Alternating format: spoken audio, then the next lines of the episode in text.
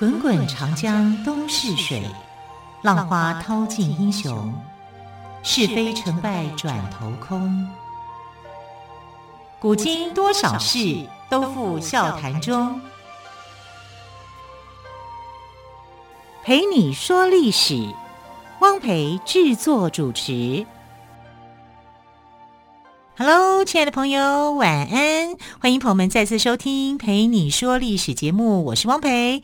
今天再度为朋友们邀请到历史专栏作家岳远轩老师来到我们节目当中。老师好，主持人好，听众朋友大家好。老师，对。已经迈入双鱼座的季节喽，对，是不是？今天我们来谈谈双鱼座的故事，跟听众朋友们分享。因为二月下旬到三月下旬的时间，正好就是双鱼在游泳的时间。没错，好像依稀在之前我们在讲希腊神话的时候，老师偶尔会带到一点关于双鱼座的呃产如何出现。那么是不是来？但是没有那么深入啦。对，那其实，在摩羯座的故事的时候啦。对啊，因为那时候就讲说摩羯座之主就是牧神潘恩嘛。啊，他的这个音乐演奏会啊，就是变成了大家助兴的一个题材，众神的娱乐时间啊，就没想到说，因为这个潘恩的演奏技巧太好了，吸引了这个啊大妖怪提风到现场捣乱。嗯哼，啊，那提丰的法力是很高强的，因为他是这个盖亚啊所生出来的一个可怕的小儿子啊，要争夺跟宙斯争夺王位嘛，哈，所以大家都怕他，怕他以后就。躲躲起来，躲到一个禁忌之湖。那这个禁忌之湖，你跳下去，你就会变成鱼。好，所以潘恩跳下去，因为他比较大只，哈，他的而且他为了要救人，好，所以他上半身是羊，下半身是变成鱼。啊，但另外两个变成鱼的啊，就是双鱼座。双鱼座了。那双鱼座就是爱神跟小爱神，爱神就是阿芙罗代替，小爱神就是这个俄罗斯。啊，一个罗马名字叫做。维维纳斯跟丘比特，比特对、嗯、他们就变成双鱼了。哇，对，虽然他们这样子的诞生会出有点出乎意料了啊、哦，对对对。那么可是这样听起来，这个名字是蛮美的。哎，所以两个。可能姐觉得诞生了两个星座，啊，双双鱼座跟这个呃摩羯座，其实是在发生同一个故事的时间点。嗯、比较高大的潘恩，牧神潘恩，因为他很高大，所以只有下半身变成鱼，就变摩羯座。对对对，那另外两个就是变成了双鱼座了。对，而且还有一个腰带系着。啊哈，啊，这个我们的这里面来讲双鱼座，我们如果在细的来讲啊，就可以说出很多的关于双鱼座的一些呃特色。首先我们要来讲说爱神啊，就是说大爱神啊，阿芙罗代替跟小爱神丘比特，到底他们之间是什么关系？但我们你会讲说啊，不就母子关系吗？其实没有那么简单哈，因为呃，艾洛斯也就是这个小爱神丘比特哈，他的前身其实是神跟人还没有创造出来之前，爱就已经存在。啊，这是希腊故事里面的一个迷人的地方，我觉得很迷人的地方，就是世界原本是一片混沌，哈，叫卡厄斯嘛，哈，卡厄斯一片混沌的情况之下，啊，就自然而然的生出了五个源头的原始大神。那这五个源头的原始大神里面，爱神就是其中一个，哈，他名就叫艾若斯，啊，艾若斯就是后来发展变成小爱神丘比特，所以你看，他应该是一个古老的神。啊，就是在神跟人都还没有生出来以前，就已经有了爱这个存在了。这多美的一段文字啊！哈，可是因为太美了，太难以太难以接受了哈。所以我们我们看到，就是后来的爱神呢，是由阿芙罗代替来取代了。那阿芙罗代替是怎么产生的呢？啊，他是乌拉诺斯被他的儿子克洛罗斯用镰刀把他的生殖器给割下来以后。丢到海里面，这个过程就太残忍了。那为什么会产生出这么美好的一个神的形象呢？所以，因为爱本来就是美好的。对啊，好，它过程可不可以不要这么美？但是 它又里面又跟欲望有关联啊。啊，那欲望的关联，希腊神话就是这样子。对，欲望的关联又跟男性的阳具有关联嘛？啊，是因为这样子而产生的。那你说爱神有妈妈吗？没有啊。他是掉到海里面，如果有的话，海洋是他的母亲，啊，他就是呃这个乌拉诺斯的这个器官，哈、啊，跟大海的结合，结合，然后产生出来的一个美女，啊，所以爱神的产生真的是不可思议，哈、啊，他是连那个宙斯都得承认，就是说他没有办法阻挡爱神的力量，爱的力量他没有办法阻挡。但宙斯这个是借口哈，因为因为这样的关系，他可以跟很多这个神啊，或者是很多民间的女子发生那种特殊的关系啊。那我觉得那个就是借口啊。当然这也是啊，爱爱的一个力量。好，可是为什么小爱神又会产生？他本来就是已经是原始的神了哈。那后来出生的这些小鬼头是怎么一回事？哈，因为呃，爱神阿芙罗代替已经产生了，已经产生了以后，你不能够再就是说并存两个爱神啊，啊，所以不能并存的两个爱神以后呢，就把原来的原始神给弱化，哈，变成了小爱神啊。若啊，你要转化它，就是说爱神必须要有一个对象结婚。对不对？他才能够生出那么可爱、胖嘟嘟、有翅膀的这个这个小孩子，对对？真的很可爱。对呀、啊，所以呢，呃，这个阿芙罗代替哈，就呃，在神话故事里面，其实阿芙罗代替的原配哈，就是说她的丈夫是火神赫菲斯托斯，但赫菲斯托斯呢很丑啊，又是一个跛脚，行动不方便，因为因为他也不是被天后生出来的。他是被天后制造出来的，那制造出来的时候，等于说说他是没有经过两性关系产生的，也许他身上没有脐带啊，就是那个肚脐啊，他可能没有没有脐带，啊，他是被制造出来的。那制造出来以后，因为做的技术可能不太好，太丑了啊，所以天后就把它丢了，丢了以后是被海洋女神特迪斯给收留了。他觉得这个孩子太可怜，真的太可怜了，啊，他就照顾他嘛，啊，所以呃，这个赫菲斯托斯对特提斯特提斯的母爱可能会多一点，对天后的母爱就没那么多。好，那这个是神话里面一个抚养他，一个遗弃他，那当然是对抚养他的人爱多一点了。但是和火神也不是他生出来，是他制造出来的。好，这很特殊的哈，非常非常有趣的一个地方。那小爱神呢，你必须要让他有一个出口哈产生，所以呢，就变成说阿佛罗代替跟他的情人，他情人是谁呢？就是呃战神阿瑞斯。啊，阿瑞斯的另外一个名字哈，在这个罗马里面的名字哦，啊，叫做 Mars，火星啦，火星就是以他的名字来命名的。那他们生两个人生出来的小孩哈，就是丘比特，就是艾若斯。所以我们看到艾若斯其实是蛮复杂的，好，爱情是很复杂的，很难以解释的。好，从原始神的形象，原始神的爱神是一个老人，老老的。哎，可是我们现在接触到的小爱神艾若斯的形象是一个胖嘟嘟的、调皮捣蛋的一个小孩啊，可爱多了。对对对，你可能会接受这个吧？对，好，所以爱神的形象就也是在转变呐。啊，小爱神的形象也在转变呐。他从一个老人到一个胖嘟嘟的小孩，哈，小捣蛋，到最后变成一个帅气的年轻男子。啊，他有三个形象，啊，象征着爱情的这种多变。啊，这不太一样的哈。那它奇特在哪里呢？其实爱神到后来啊、哦、发展出来的一个故事哦，呃，在希腊神话里面被称为叫做希腊神话的终结。为什么叫终结？就是说有了这个故事以后，希腊神话就再也没有希腊神话了。哈，这么玄妙？对，那就是爱神跟小爱神哈跟他的太太赛姬之间的故事。诶，小爱神不是。小小只的吗？怎么还会结婚呢？对啊，对啊，啊，这就是这个呃后世，因为这个是写作前之后很晚的一件事情，是在西元二世纪的时候啊写出来的一个故事。但是我们知道，希腊神话在西元前八世纪就已经慢慢的这个呃口传的方式传播出来了，所以里面差多少？差了一千年呢。这个故事一千年一定会有一些很多的变化的，对呀、啊，而且特别用口传，每一个人加一点，每个人减一点都不一样了。所以哈、啊，爱神与这个赛基的故事哦，其实是已经经过了转化了，已经变成了文学的作品了。啊，他就出这时候出现的这个爱神的形象，不是那个胖嘟嘟的小男孩，有的翅膀裸体啊，然后拿着箭在那边乱射，而且还射后不理。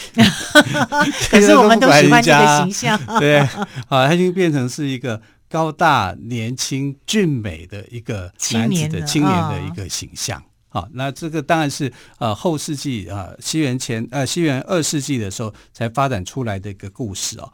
是，那至于为什么丘比特跟赛基会被称为希腊神话的终结，我们先休息一下，再请我们的特别来宾于远轩老师来我们做说明喽。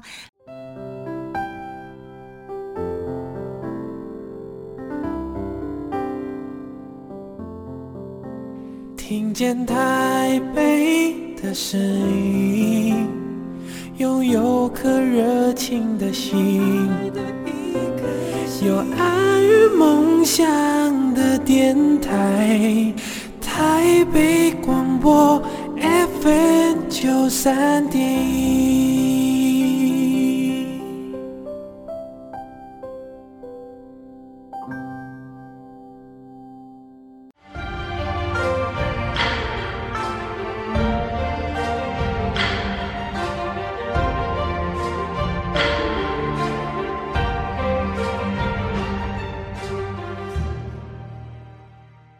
好，继续我们要再请教于老师。刚刚您提到丘比特跟赛基他们的故事是希腊神话中的终结，为什么？对啊，那我们来看这个呃双鱼座哈，它就是如果我们看到双鱼座的符号，就是两个括号，一个向左，一个向右，然后中间一个绳子。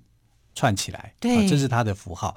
那中间这个绳子呢，其实象征爱神的彩带，也就是阿芙罗代替的彩带。它这个彩带是她的老公啊，叫赫菲斯托斯做给她的，而且是非常的有魔力的。她只要披上这个彩带以后，就魅力就会增加，是这样子的哈。甚至连天后希拉就曾经跟他借过这个彩带。啊，因为算算是他的媳妇嘛，哈，就把他的这个彩带给借过去，去迷惑宙斯。因为宙斯那时候帮助特洛伊，哈，他要帮助呃，那天后希拉是要帮助希腊，他就借了这个彩带去迷惑了这个呃宙斯，让宙斯睡着了，好，然后他才可以去为所欲为，啊，所以你看彩带有这个作用，它有增加魔力的。可是到了为什么说这个是呃呃一个神话故事的终结？是那个彩带已经没有吸引力了。好，换句话说，阿弗罗代替哈已经不受欢迎了。可这时候，其实我刚刚说这是西元二世纪罗马诗人的作品。其实我们不应该称它叫阿弗罗代替，应该称它叫维纳斯啊。维纳斯，希腊名是阿弗罗代替，但是在罗马名字是维纳维纳斯啊。维纳斯呢，就觉得自己哦越来越不受欢迎。原来是出了一个叫赛姬的公主。这个公主呢，是希腊的一个小国家里面的三公主，第三个公主吗？对，第三个公主。呃，为什么都是三？对，好像而且老三都特别受欢迎。对对对，不行这样子，那谁要当老大跟老二？好，这这三公主就很美，非常的美。好，大家都觉得说她比维纳斯还美，所以慢慢的维纳斯神庙没有人要去了。好，大家都围绕在皇宫里面哈，去看接触这个呃小公主，觉得小公主太美了。那呃。如果你是维纳斯，你一定会生气，心里就对，有疙瘩了。竟然有人比我还漂亮，所以他就叫他的这个搞怪的小孩，哈，就是呃丘比特，就说你去用金剑去刺他一下，让他爱上世界最丑的人啊。那丘比特就很听话啊，就带着他的金箭啊，就趁他睡着的时候，哈，这个呃赛姬睡着的时候，打算要去刺他一下。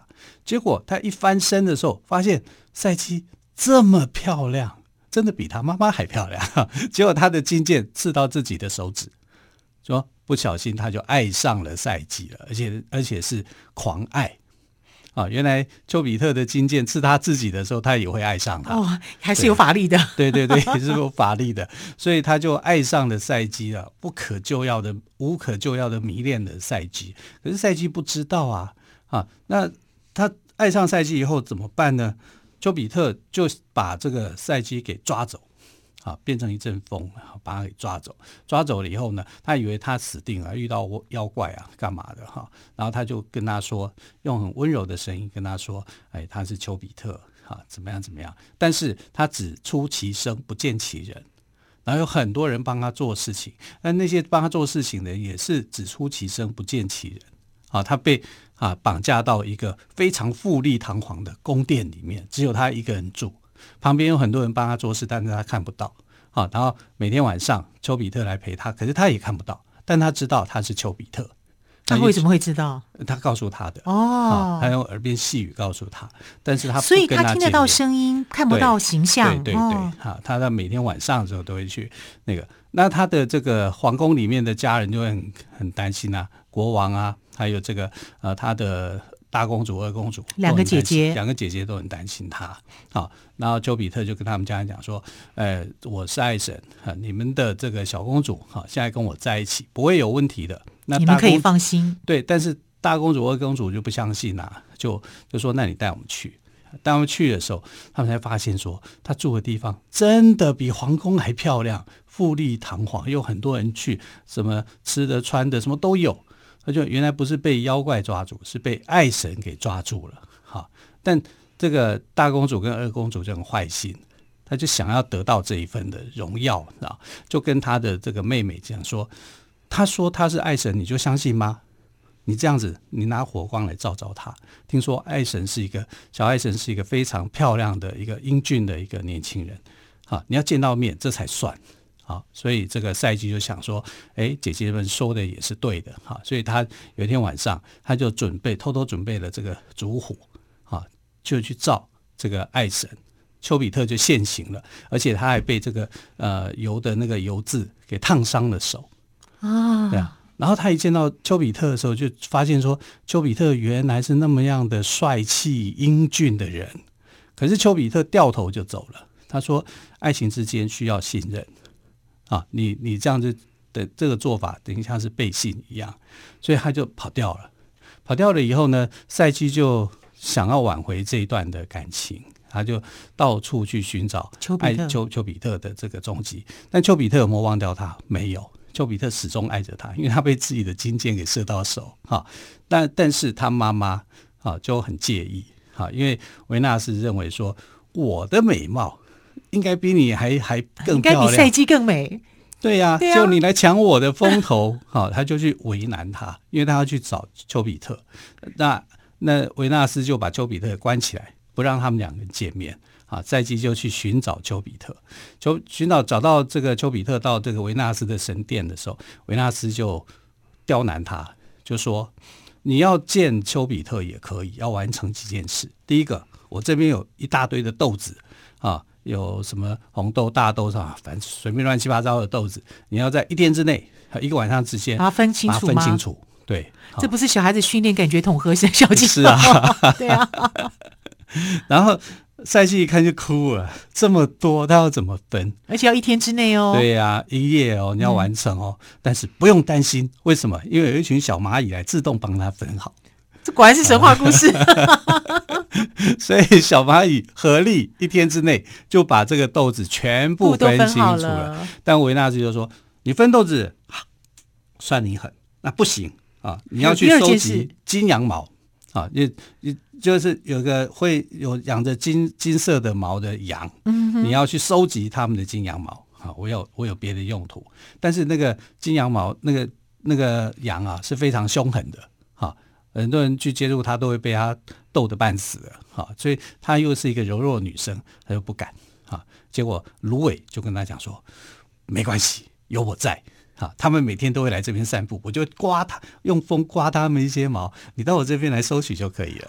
哇，啊、到处都有人，还有动物都来帮他，这不是童话故事里面的情情节吗？对呀、啊，动物、植物都来了，所以呢，这个芦苇就帮他收集了金羊毛，羊毛也收集到了，也收集到了。对啊，好，第三个，那维纳斯怎么办呢？维纳斯就说，那这样的话。你要去帮我到某一个瀑布里面收集它的水，这个水叫恨水，恨死你的恨哈！嗯、你要收集这个恨水，我以为是忘情水，大概类似这样。然后他看到那个瀑布那么高，他也哭了，然后爬不过去。是，然后一只老鹰飞过来说：“没关系，我帮你抓。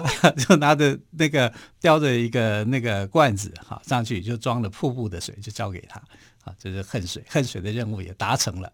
啊，都有动植物啊来帮忙他。好，三个，第三个了，对不对？对。然后第四个就是说，还有第四个，对，还有第四个，就是你这么厉害，我都难不倒你，那你去阴间地府去找冥后，好，就黑帝斯的老婆啊啊，波西芬尼的，跟他要瓶化妆水。我爱美嘛，我要那个化妆水啊，叫他给他呃，就是说爱神要的，啊，他要要就是他要这个东西，啊，他就穿过了这个呃冥河，哈，到了这个阴间地府，然后见到了这个呃冥后，啊，然后跟冥后说了以后，冥后就给他，跟跟他讲说，你千万不可以打开，你要给当事人，你不可以打开，这有有点像潘朵拉的故事，对对不对？哈，一定要直接给维纳斯，你绝对不能打开，对对对，好，但是呃。他就把它打开了，赛姬是打开了，赛季把它打开了，因为赛季觉得说自己哦，经过那么多事情，已经变得很憔悴了，嗯，啊，所以呢，他就想说，哎，这个东西可以让他恢复一点体力。啊，他就把它打开，对，一点容颜，他就把它打开，就里面哪是什么化妆水啊，根本就是一个毒品啊，就是人家化妆水也应该是毒品啊，化学药剂，对对对，化学药剂。他打开以后呢，就睡着了。啊，睡就睡着了，啊，被睡神给上身了，那可能就是会让你会睡觉的那种。